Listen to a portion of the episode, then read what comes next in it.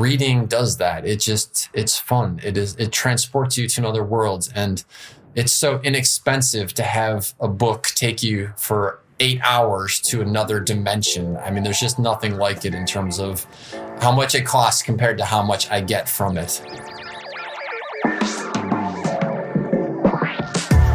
Seite an Seite. Der Literaturpodcast. Präsentiert von Hugendubel. Hallo und herzlich willkommen zu einer neuen Folge von Seite an Seite. Ich bin Andrea und mein heutiger Gast ist ein internationaler Bestsellerautor, weshalb wir diese Folge auf Englisch machen. Ihr kennt ihn von Das Café am Rande der Welt und The Big Five for Life. Es ist John Strelacki. Hi John, it's so great to have you here. Thank you. So great to be here. I appreciate the invite. Nice to see you. So today we want to talk about your new book, which is the fourth part of the Cafe on the Edge of the World series and also about three of your favorite books that inspired you and that had an impact on your life. So, a lot of English readers might still know the Cafe on the Edge of the World from its original title, which was the Why Are You Here Cafe.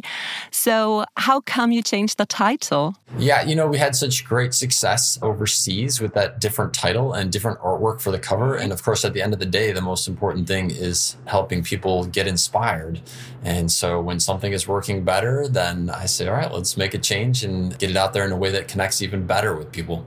And so, yeah, no, it's been a great success actually since we did it. It's great. And you're currently working on a movie project. There's going to be a film of the first book. Yeah, so it's uh, pretty exciting. The Cafe on the Edge of the World, I think it first hit number one on the bestseller list in 2015 or 2016.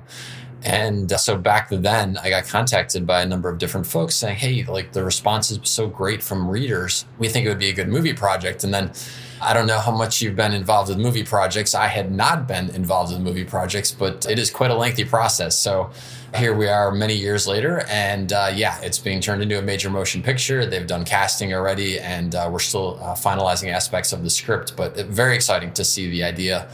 I think as an author, that's sort of like one of the top pinnacles is to see something that you created be turned into a major motion picture. So pretty cool stuff. So I think everyone, at least here in the German speaking countries, has seen your books because it has been in the bestseller list for years.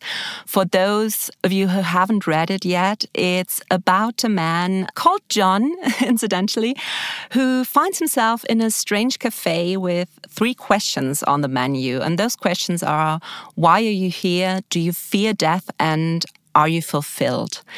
Why do you think this story resonates so much with people all over the world? I think it, on some level, we're hardwired with the awareness that life is not a given, you know, and certainly the last couple of years have really reminded us of that, that it truly mm-hmm. is a mm-hmm. gift, these 28,900 days or so that we get. And one of the first questions that we ask ourselves when we start thinking, okay, so what is the way that I optimize my 28,900 days? In what way can I create a life that I really want? Is to step back a little bit and ask yourself that question why am I here? Um, what is my purpose? What do I want to do during my time on this planet? How do I want to serve? How do I want to help? How do I want to live? And it really originates from that first question of why am I here? Because then that guides you in the different directions which can enable you to live that fulfilling life.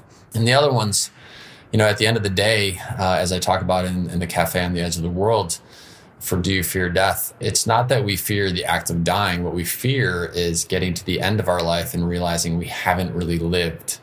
And so I think that's universal. I think all of us are hardwired with this awareness that we live on a pretty amazing planet and there's a lot to see, a lot to experience. And we want to do that during our time here. And so for some reason, even though we live in very different cultures, very different backgrounds, very different languages, those three questions seem to connect people no matter where they're from. But you yourself came from a completely different background. So, how did you come up with the idea to write stories about existential questions? Yeah, uh, I mean, I was kind of doing the traditional path. Uh, I, my life has been a series of unusual twists and turns, but I was in the in the category of like just working and working and working and hoping that someday I would have enough money to retire and that I could really go do the things that I wanted to do. And so, very much like the character in the book. And then uh, when I was in my early 30s, I had a profound opportunity and I left everything behind and went and backpacked around the world for about a year. And ever since I was a little kid, I always dreamed of being an adventurer. And I was drawn to adventure books and uh, adventure characters. And that in my core is where I really wanted to be. And what I wanted to do was to see these interesting places, meet people from around the world, have these types of adventures. And so finally in my early 30s, I did it. And that's an age where everyone says, well, wait, isn't that the point where you're supposed to be 100% focused on your career and having a family and, you know, buying a house? But I had just gotten to the point where I thought if I keep doing what I'm doing 10 years from now, I'm going to look back and I'm not going to be happy about that. And so it turned out to be one of the greatest decisions ever because it was really that experience of traveling the world and having these adventures which is what I think enabled me to be in the right mental space where the story of the cafe on the edge of the world flowed through me. And uh, so, yeah, I wrote that story in 21 days after I'd come back from this adventure. Oh, wow. One of the central topics of, I think, all your books is the PFEs or the purpose for existing. Can you explain that concept and what it means to you? Yeah, it's related to that question why am I here? And when you truly ask it, not just ask it sort of superficially, but really ask it, why am I here? Why do I exist? What is the point of my life? You head down into that category where you get to, what is my purpose for existing? Is it just random? Do I just get 28,900 days because my parents had sex and I was born and therefore I'm just here?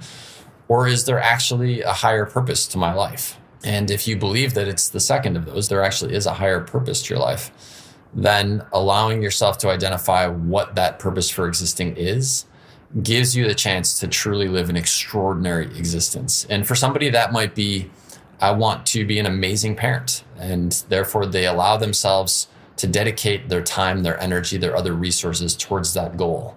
And for someone else, they may say, I want to be an entrepreneur. I want to start businesses and give people the opportunity to work in cool companies and create amazing cultures. So that would be their purpose. So everybody gets to choose what it is. And at the end of the day, that's the question is, are we aware enough that we get to choose or are we just sort of drifting with the current of life? And prior to my doing the adventures and, and having these epiphanies, I think I was just drifting with where life was taking me as opposed to being the captain of my own ship. Mm-hmm. So you already mentioned that traveling means a lot to you and that it inspired you so much to write your book. You're going on a book promotion tour soon. What can we expect about this? And yeah. are you excited about it? So it's been uh, over two years since I was able to hang out with fans and interact with them. And as an author, as you can imagine, authoring is a bit of a solitary experience. I tend to write in complete silence or in a nature environment with no distractions because I need to enter that space where I can be in the story and be the story and the characters are speaking. And so it's a very quiet, solitary type experience. And one of the joys is when you get to get out there and interact with fans and hear the stories and how people are connecting with the books. And, uh, you know, for the last couple of years, that just hasn't been possible because of the pandemic. And uh, so, yeah, May 17th in Hamburg, we kick off a 21 day, 11 city tour where I'll have the chance to interact with fans. They'll have the chance to interact with us. We've got a really cool tour bus that we're going to be taking to travel this whole thing. It's going to be decked out in the spirit of the cafe. And we're going to create all kinds of amazing opportunities for photo chances for people to take pictures with imagery associated with the cafe. So it's really going to be a spectacular experience. I wanted it to be something really, really special for fans. And so I literally cannot wait. It's, it's something that we talk about every day now. What does it mean to you to interact with your fans so closely?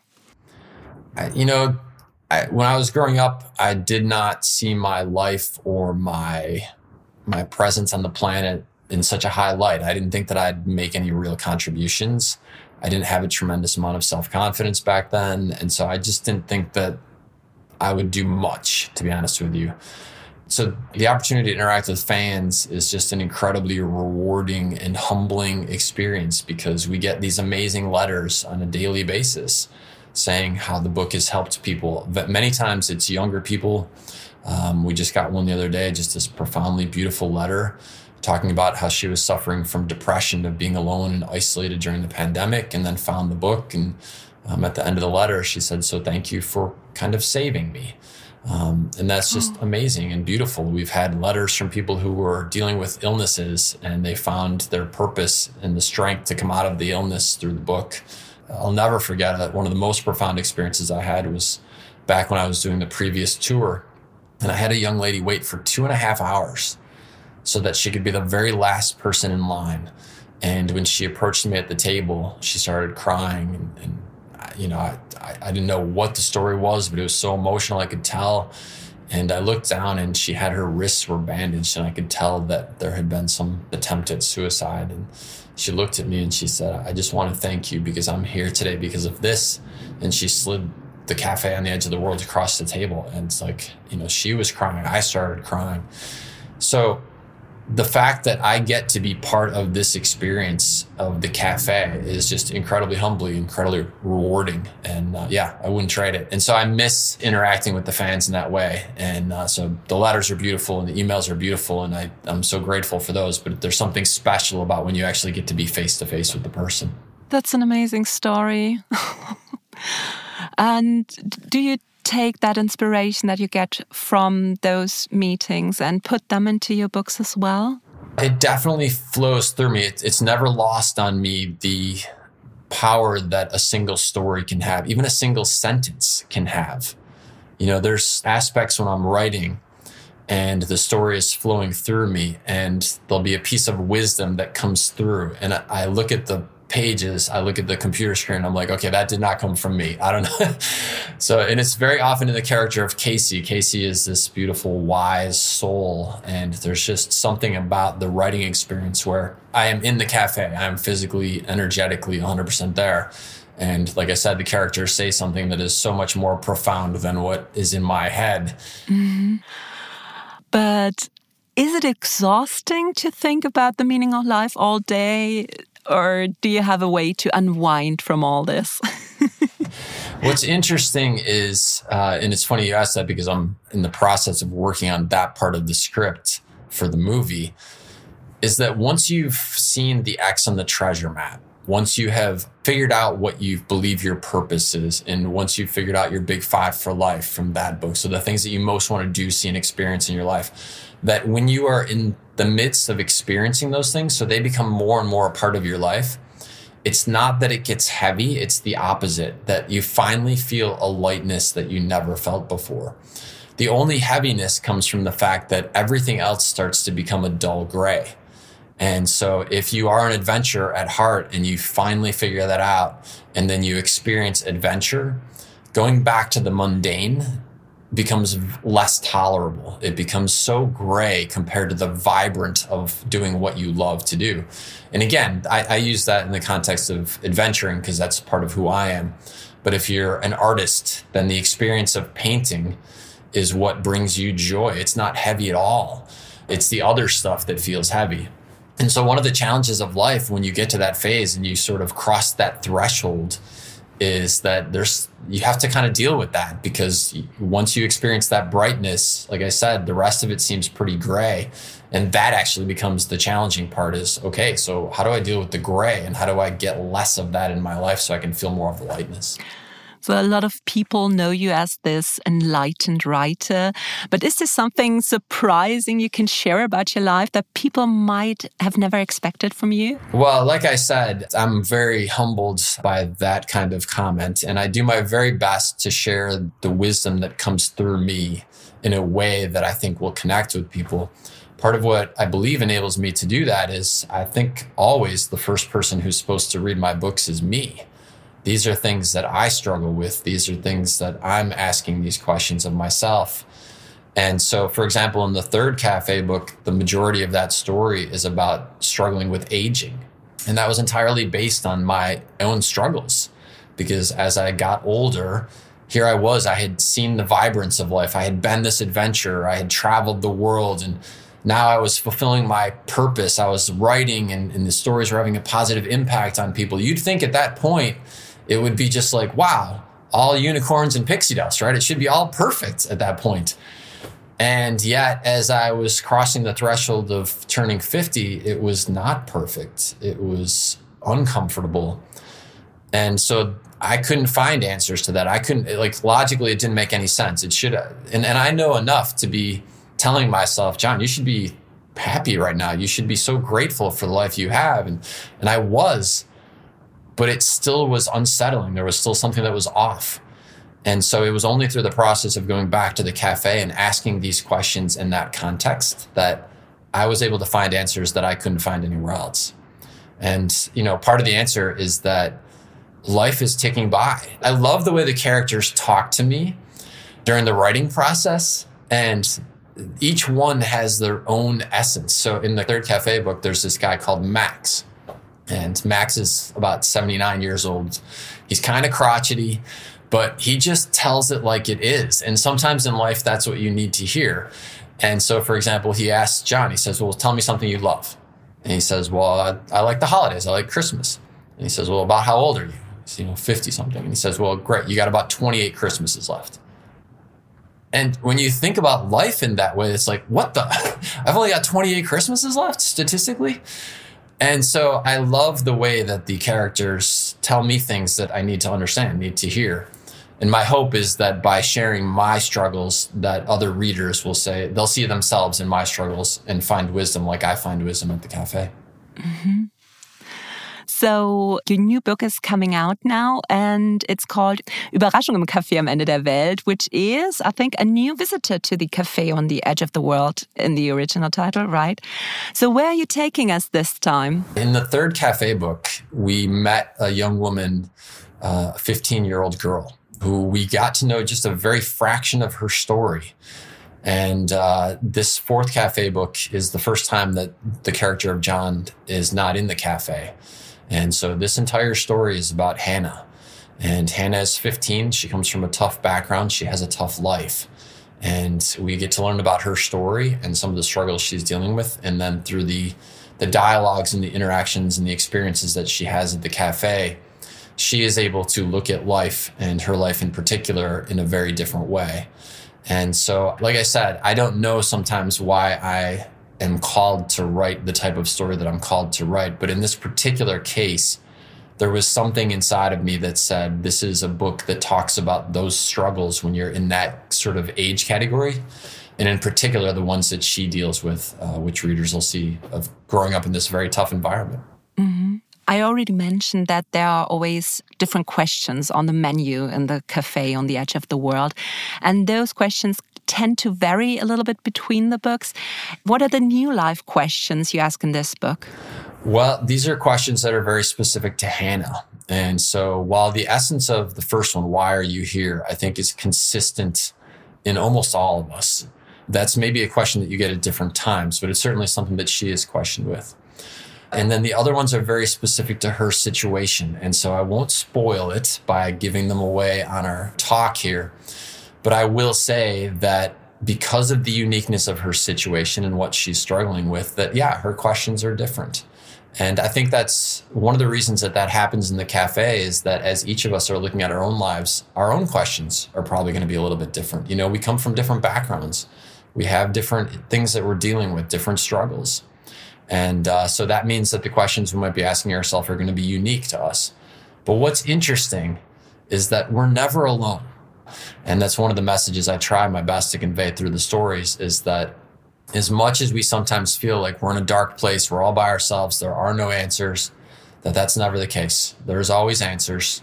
There's always someone who has figured out a way out of this and that we're not alone. Now, I think in the last two years, a lot of us have been quite alone. So, how did the pandemic and everything that happened impacted your writing?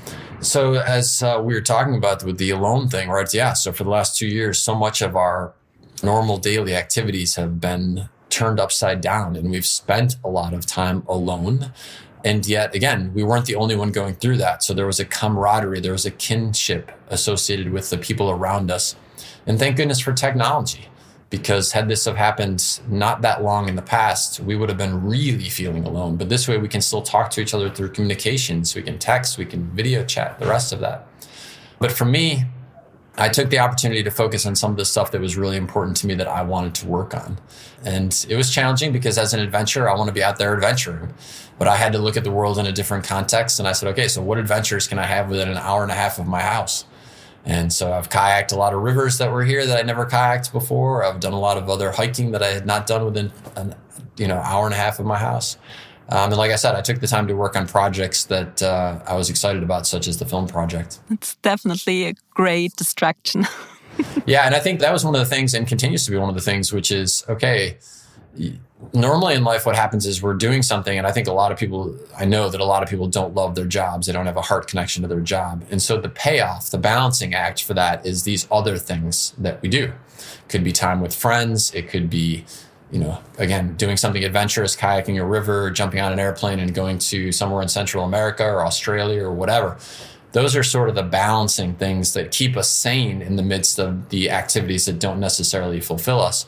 So when those were taken away, I think it really challenged a lot of people because they didn't have the thing that could bring their balance back up. And the good thing that could be coming out of that is it it allows us to ask the question, okay, maybe I wasn't exactly living balanced anyway. Like if I really relied on that other thing to give me the recharge, then maybe I should be asking myself the question, why am I being so depleted with these other aspects of my life?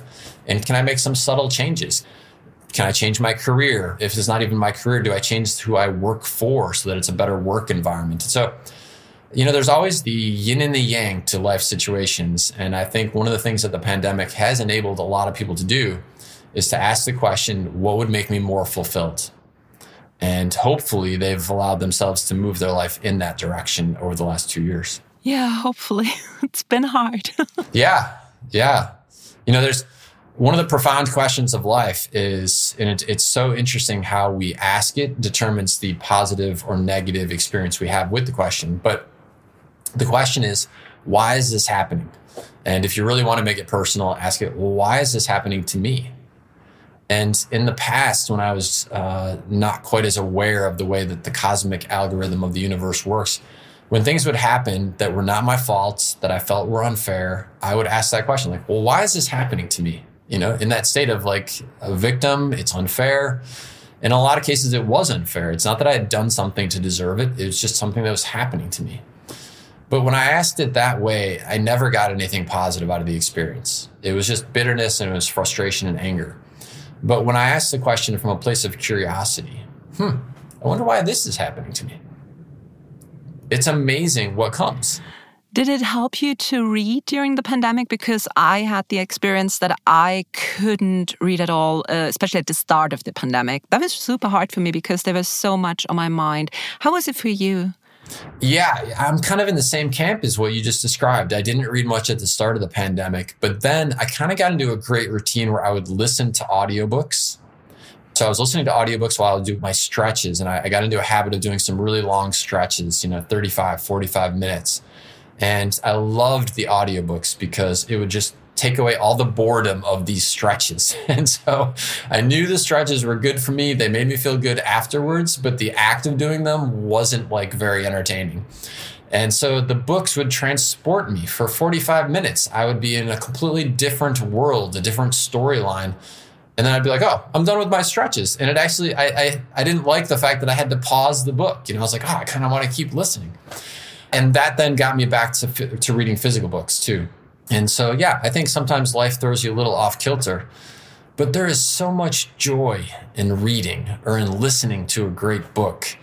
You know, when we're kids, we totally understand that the reason you rake up a pile of leaves and jump into it is because it's fun.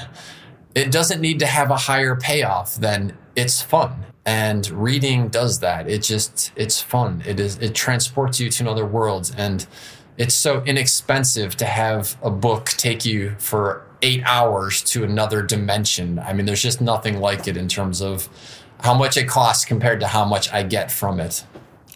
That's so funny you say that because it was basically the same for me. I couldn't read at the beginning of the pandemic and then I started listening to audiobooks which I hadn't done before and then I was so in love. yeah, same here. And I don't know why. It's like it should have been the opposite because I was locked in my house. there was no no better opportunity to sit and just read a physical book, but for some reason it was the fact that I had a perception of more time and that's why I switched to the audio for some reason. So you'll recommend three books to us soon. But before we do that, we'll play a little game to get to know you better. And that's a game of A or B, or as we in Germany say, entweder oder. So that means I'll give you two options and you have to pick one, but you can justify yourself afterwards. Sounds good. So let's start. Entweder oder. Sea or mountains? Sea. Barefoot or in shoes? Barefoot, 100%. Elevator or stairs? Stairs. Breakfast or dinner? Breakfast. Seeing through walls or mind reading? Ooh. I can't take both. Uh, I'm going to go with uh, seeing through walls. Being able to fly or being invisible? Oh, being able to fly. I've dreamt of that ever since I was a little kid. Teaching or learning? Teaching, but with the tiny caveat that it's sharing. Silence or noise? Oh, silence. Heart or mind? Heart. Being funny or being serious? being funny. Tradition or progress? Progress. Alone or in company? Depends on the company, but I like to be alone. Being kind or being honest? Oh, both merged together without a doubt. Uh, kindness is intuitively one of the first things that comes to mind, though. Working or relaxing?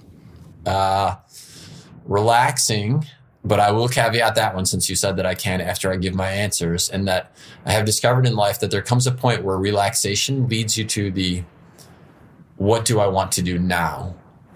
And so the relaxation sort of hits a point where you feel like you want to make a contribution. You want to take that blank piece of paper and create something. So, Florida or Hawaii? Ooh, wow. Uh, Florida to live, Hawaii to vacation. Blueberry pancakes or French toast with pineapples? Blueberry pancakes, but they're both good. Yeah, uh, I guess we have to explain this one because that's what your character has to make in the second cafe book. And oh, those are the only two things that he can cook. exactly, which is not that different from reality in my real life. It would be so hard for me because I love French toast, but I'm allergic to pineapples. So I would have to have French toast with blueberries, I guess. There you go. That's not a bad combination. I've done that as well. So we'll put you down for that. Or papaya, actually, if you like papaya. Oh, yeah. Yeah, let's do that. Yeah, that's another good Hawaiian fruit. So we'll hook you up with that one. So, the first book that you brought with you today is Illusions by Richard Bach, The Adventures of a Reluctant Messiah. Richard Bach is famous in Germany for his book uh, Jonathan Livingston Seagull. I think Illusions is not that popular in Germany, it's a book about a man called Richard who meets a man called Donald Shimoda, and they're both pilots. They're traveling through the country with their little vintage double decker planes. But Shimoda is or was a messiah, and he's able to work miracles but he stopped being a messiah because he didn't really like the crowds he attracted.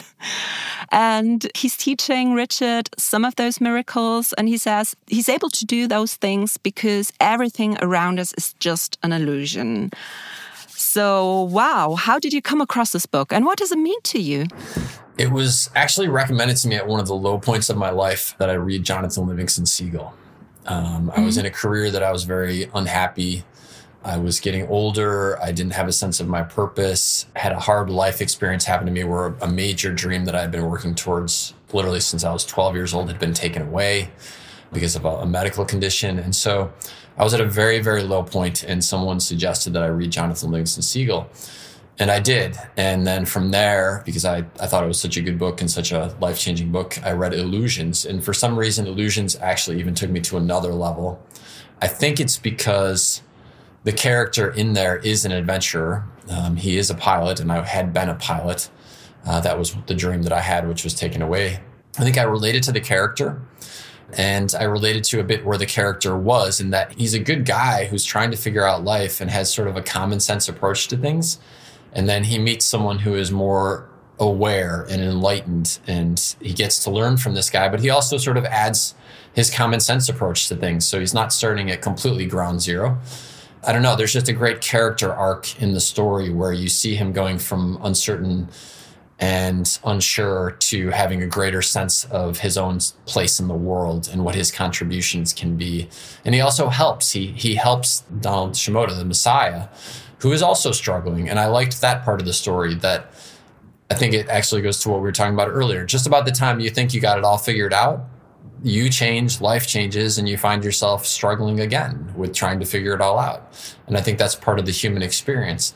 And so you got to see that in the storyline, and you got to see that the character uh, Richard helped the the person who was, you know, the Messiah character as well. And I liked that aspect of it. But I go back and I read that book every year. And what I love about books that are transformative is that when you go back and read it, you read it and you discover something new and it's almost like the book has changed a bit.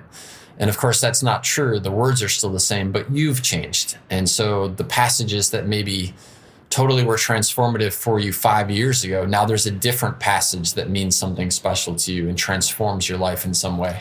And did you take some inspiration from Richard's writing into your own work? Yeah, totally. I'll tell you exactly how I took it. So, when I first wrote The Cafe on the Edge of the World, I didn't know anything about writing books or about the book publishing process or anything. And so I literally took the book Illusions off my shelf and I measured it with a ruler. And I said, okay, this book is seven and a quarter inches tall and four and three quarter inches wide. So my book is going to be seven and a quarter inches tall and four and three quarter inches wide. And uh, then I was like, margins, you need to figure out your margins. So I took the same ruler and I looked and I was like, oh, half inch margins in this book. Okay, my book is going to have half inch margins and also the darkness of the cover. I liked the fact that his cover has a dark sort of nighttime imagery with a, a blue feather on it. I was like, all right, I want my cover to be kind of darkish in color. And so this was like a great life lesson, which I've used ever since, which is if you don't know what you're doing and you're on an adventure, look at someone who's already doing it and imitate what they're doing for a while until you sort of get your feet under you. Uh, and so, yeah, that's how I did it. And I, I look back now and I just sort of laugh at myself but you know what? Had it not been for that, I think I probably would have been stuck there for a while. So it was, it was a great little life lesson. It's amazing. I never heard something like this before. I think it's funny, but I think it's also smart in a way. So it worked for you. yeah, sometimes it helps to not know the industry or what you're getting yourself into because that lack of knowledge gives you courage that other people who are in the industry, they see the barriers, they see the obstacles I was so completely clueless when I got into this field of writing that I didn't see any barriers. I didn't have any knowledge of the barriers, and so to me, it was all like, well, let's just give it a try. And uh, I think that has has served me well during this adventure of being an author. Yeah, it was the same for me with this podcast because I started off without ever having listened to podcasts before. But my best friend was such a podcast nerd and he said, let's do this. But he was too afraid to do it because his standard was so high. And I was just like, oh, how hard can it be? and that's how we started the whole thing. So just do it. You're going to find out somewhere along the line that, oh, actually, I don't know how to do that, or I'm not as good at that as I thought I was going to be. But by then, you have, you, like I said, you have your legs underneath you. You've already made progress, and it just becomes easier in the journey. One of the things that I I often tell people when they say I want to be an author is I say, well, don't go to like Book Expo America in the United States before you write your book because you'll walk in there, there's half a million titles on display and you're going to be thinking to yourself, oh my God, like, how is anyone going to find my one little book among those half a million titles, which, by the way, come out every six months. So, six months from now, there's going to be another half a million titles. But I'm living proof that if you feel that there is a story that needs to be told or wants to be told through you, it's really important to let that story come out. And that applies not just if you want to be an author, but if you want to be a podcaster or if you want to start uh, your own entrepreneurial venture of some sort, if you feel that strongly that this is part of your journey, there's a reason why you're feeling that way. And don't get intimidated by all the rest of that. So back to illusions, because I think it's a very interesting concept that everything in this world is just an illusion. What do you think about it? Is that a scary thought or something that's comforting for you? Yeah. So you were talking before about uh, my being a philosopher. So as much as I, I'm not sure I truly am a philosopher, I'll, I'll throw one at you, which fits into that category. Which because I do, I, my head is is thinking of these things all the time. And so here's one that I came up with as it relates to that. Prove to me that tomorrow existed. Oh. And here's why this is such a mind blower. Because when you watch a movie, in the movie, if they want to tell you the backstory, what they'll do is they'll show you images very quickly. It's like a montage of images that show you like here's who you were as, here's who the character was as a kid here's the trauma they experienced here's who their parents were here's the games they played and then now they went to college and now they're an adult boom. The movie starts with them in their apartment as an adult. But we think we understand their story because we saw these images. So how do we know that we didn't just enter the human form today but as sort of the download to saying this is what your life is going to be like we just got filled with all those images and now today is actually the first day of our life. Oh my god. And this might be the only day. Oh wow i got goosebumps yeah and so what's cool about that is okay if that's actually true and i talk about this in Safari des Lebens that before we're born, we actually look at sort of the big board of challenges and we say, okay, to make my life interesting, I would like to take on a lack of self confidence when I'm younger. I would like to take on um, dealing with a major life changing experience. I would like to take on, I work for a horrible boss who demeans me and makes me feel like I'm this big. And then we enter the human form, and here we are in the midst of these challenges because maybe the whole game of life is to grow. And so the way we grow is to take on these challenges. And maybe that when we've overcome this core set of challenges that we identified for ourselves, that's when we have the chance to really let our genius out into the world. That's when we really blossom. Just like in the movie The Matrix, where they sort of plug you into all the information, like maybe when we're in the spirit form or whatever is before we're actually born, we get downloaded with all this information and then bam, there you are, there you go. And theoretically, today is the first day. Ooh. I don't know if I like that thought. I know. I'm not, and I'm not saying it's real. I'm just saying that, like, mm-hmm. sometimes to your question, you get these mind bending moments which sort of really make you think. You know, time. Think about time. Albert Einstein proved that time is not linear from a mathematical perspective. We know that in black holes, it sort of folds in and of itself. And yet we still keep going through life thinking that there's really just 24 hours in a day and that there's 365 days a year. But we actually know that it doesn't quite work that way, but we still sort of believe the illusion. And if you really want to have fun with time or play with time, try this sometime. When you're running late for something, tell yourself it's going to be okay. And don't keep staring at the time. So if you have, if you're driving and the time is on your dash, for example, like on my car, it's like right there. So if you've done everything you can to be on time, but there's a traffic jam and there's some destination you need to get to and there's some reason you need to get there, tell yourself it's going to be okay. I'll be on time. And don't look at the clock and see what happens. You can't tell that you're German. I'm telling you, I don't know the way it works within the cosmic algorithm of the universe, but I have tested this many, many times.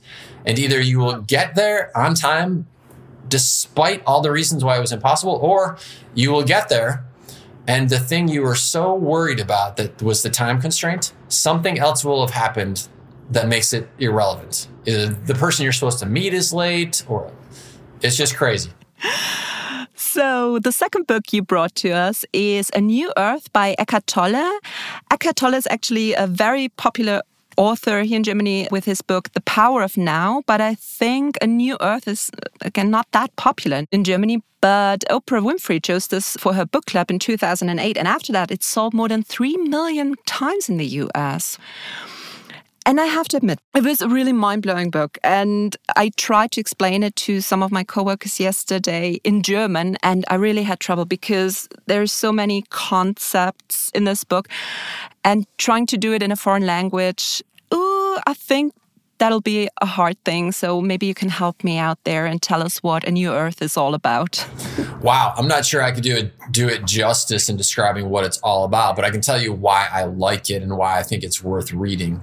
There's just mm-hmm. certain books when you read them or listen to them, there's a certain comfort that you feel, a sense of coming home to a fact or to a state of being or to a piece of information that you intuitively knew and then when you hear it again, you know that it's right. It's like settling into a comfy couch with a warm blanket over you on a cold day. And to me, a new earth is that. It's talking about life wisdom as it relates to what is, he talks uh, again about what is your purpose, what is your destiny, what is the reason that you exist. And he does it in more of a nonfiction format as opposed to a story format where I write in stories. it's definitely a different feel to it. But as I was going through the book, there was just moment after moment which were incredibly, incredibly calming to me. And I think when I've talked to other people about it, they had a similar sensation to them. It's like reminding the reader of what's really important in life and bringing it back down to such a basic cellular level that there's no, there's almost like no disputing it. You know, when you read that passage, that you feel different. You feel that truth inside of you. And uh, that's just one of the reasons why I love that book. I just think he did. And I think in, in, in knowing the backstory behind it, his process of writing that book was very similar to what I described in writing the Cafe series that it just sort of comes through you. There's this awareness from almost somewhere outside of you through you that is greater than you, bigger than you. And so when he talks about the process of writing uh, A New Earth, it was very much like that for him, that it flowed through him, this awareness. But that said, I would like when I hear him talk, I, I hear the genius in what he shares. He's not just sharing a message that comes through him, he's sharing his experiences with that message. He's adding on his own wisdom to that. And uh, yeah, so it's just a great and I'm not saying, actually, I'm not sure it's the kind of book that I could sit and read all the way through. It's almost like when I read it, I take it in pieces and I have to absorb it a little bit. So it's a, it's a book that I parse out over time as opposed to just like, oh, I'm going to spend an entire day reading A New Earth what fascinated me about this was that he takes all these global challenges and, and everything that's basically wrong with the world and he narrows it down to a very personal level about our own ego, as he calls it, which is not the, the Freudian ego, but uh, more like uh, how we present ourselves to the world and everything that's wrong with it. Like if we say, well, I am identifying myself with this body or with this um, social status or with this possessions I have, and how much greed and hatred and, and jealousy gets released into the world if we cling to these things. And I thought that's a book that resonates with so many people, especially nowadays where people are thinking a lot about minimalism, for example. I thought that was really something that more people should read in Germany, definitely. well, I think one of the great challenges and joys in life is that there are a million distractions and a million choices. And so when we start to understand that there is a system behind all of that. Uh, I talked in the cafe on the edge of the world about the downward spiral of consumerism versus the life that I want to live. And I want to caveat this at the start by saying I'm not suggesting it in any way, shape, or form that people shouldn't buy the things that bring them joy. The question is simply how much joy are you getting from the thing that you buy? And are you defaulting to buying something because you're covering up something else? You're using it as a, a way to alleviate the pain. And so, if that's the case, it's going to be a shorter duration that it alleviates the pain and therefore you get farther into the spiral because in order for you to keep buying stuff you have to keep working. And if you don't like the job that you're doing because it's not in alignment with your purpose or you don't even know your purpose then the job is becoming less and less fulfilling. Well, as the job is less and less fulfilling, I need to buy more things to make me feel better about the time that I'm spending at the job that is less fulfilling. And this downward, downward spiral continues. And the only escape hatch that we see is when we're 65 years old and we finally get to retire. And what he talks about in A New Earth is, as you said, he beautifully talks about that on a global perspective, that this has a big impact on the planet it's not just about me and my individual life, that the collective ends up having a bigger impact on the planet than we realize. We may not be able to control all of the global impact, but we can control ourselves and we can look at our life in a little bit different way.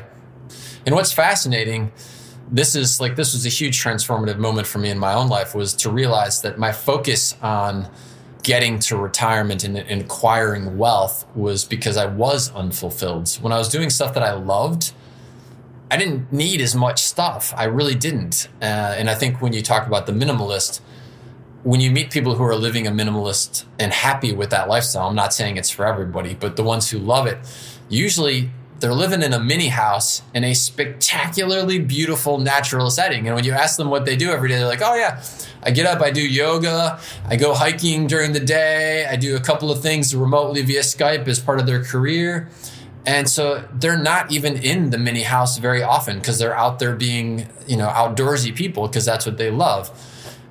And so that's why it works. You know, it's not just like scaling down but still hating your life. It's scaling down because you found the thing that you love and therefore you just don't need all the rest of the trappings. Mm-hmm.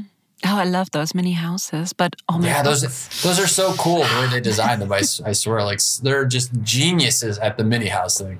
Yeah, I love it because it's so multi-purpose and everywhere you look, oh, you can pull out something here and there. And ah, oh, when I'm old, I want to live in a mini house. Why not now? Right? I mean, that's that right there is the perfect thing. Like we we tend to put these dreams into these categories of in the future. And so I love, and I'm, I do this too. And then I love challenging myself and saying, well, wait, why, what would, what would the world look like, or what would the world need to look like, in order for me to do that next month? If you have the dream of living in a mini house and you can do your job remotely, like holy cow, congratulations because now the door is open. Well unfortunately i've been trapped in my flat with two kids uh, for the last two years basically. So i'll wait a little bit before they're out of the house before i scale you might need two mini houses which actually would be super cool. You could have your mini house where you sleep and then it would be like a playhouse next to that which is another mini house. The kids would probably love that. They could just walk across the grass to find mom uh, but when mom needs her time she's got her own little mini house Oh, that would be a dream come true, really. oh. Let's talk about your third book, and that's Green Lights by Matthew McConaughey. And it's really the Matthew McConaughey, the Oscar winning actor. And I have to admit, I have seen some of his movies, but I never really thought that he was such an interesting person. And then I started reading his book, and it's a bit like a memoir, but also about all the things he has learned in life. And I was amazed by this book. It's so funny. Sometimes uh, the anecdotes are a little bit shocking. yeah, oh, no doubt. Yeah. And I loved it. So, uh, why did you choose this as one of your top three favorite books? yeah. So, strangely enough, so I've always admired him as an actor a lot. And I actually thought that at some point, Hollywood and the Hollywood Society treated him horribly unfairly because I thought he was a great actor and you know he's like he's a pretty tall guy. He's a really good looking guy. He's got a good physique which is a credit to him of course. Like you got to work hard to get that kind of physique. But i felt like hollywood kind of turned against him as if like well he's got it all you know? And sometimes people get very jealous when other people have success and i think that's sort of what happened. And so way from the distance because i had never met him never interacted with him i just thought like that's really unfair. Like this guy seems like a good guy. He's a really dedicated actor and i thought it was unfair and then, crazily enough, like we would see him on the bestseller list with us when Green Lights came out because here in the US, we're in the same genre of books uh, with some of the inspirational categories. And so I sort of didn't know much about his story other than, like I said, I had seen him in these movies. And so we contacted his publicist and said, listen, we see the amazing stuff you're doing with Matthew McConaughey, and we were just wondering if it would be possible to work with your firm and the I don't remember her name, but she was so gracious in the time that she shared with us, and she was so gracious in her honesty. And she said, you know, I think you got a great message, and obviously it's having a huge impact on people. I see the success, especially overseas. But to be honest, when you're Matthew McConaughey and I contact someone and say, "Are you interested in having him on your TV show?" It's pretty easy to get them to say yes. And she said, so I just, I don't take clients that I can't 100% deliver the same level of success. And I so admired that because it would have been so easy for her to say, oh, sure, we can give it a shot for six months and here's the rate and, and, and the rest of that. And so because it was all such a positive experience, I was like, I got to listen to Green Lights. And so I listened to it as opposed to read it. And man, oh man, you talk about the impact of the narrator on the story. Like McConaughey is just a great voice. I mean, he's a great actor, but he's a great, great voice actor. And so he brings the whole flavor to the story when you listen to it because he's funny and he's he's heartfelt at times. And I just thought the experience of listening to it was really, really good. And I think what blew me away, and this is sort of the part that really had an, an amazing impact on me, is that I realized that I think a little bit I was like other people, where I had a perception of him because of what he looked like and then you get to know this guy's story. Holy cow. Like he came from some really tough stuff and he endured some incredibly tough life experiences when he was growing up. And I just, I, I gained such a whole new level of respect for what he does and the contributions that he makes. He's a really philanthropic guy. You know, he does a lot for humanity that doesn't get talked about. And uh, so, yeah, I'm really impressed by who he was. His story, as you said, like it, the book kind of goes in different directions a lot of times. So you just got to hang with it. But very inspiring to think like this is where this guy came from. This is what he went through during his life. And this is who he turned out to be at the, at this phase of his life. It's inspiring. Yeah, what I loved about this book is that, I mean, it basically starts off with his parents almost killing each other.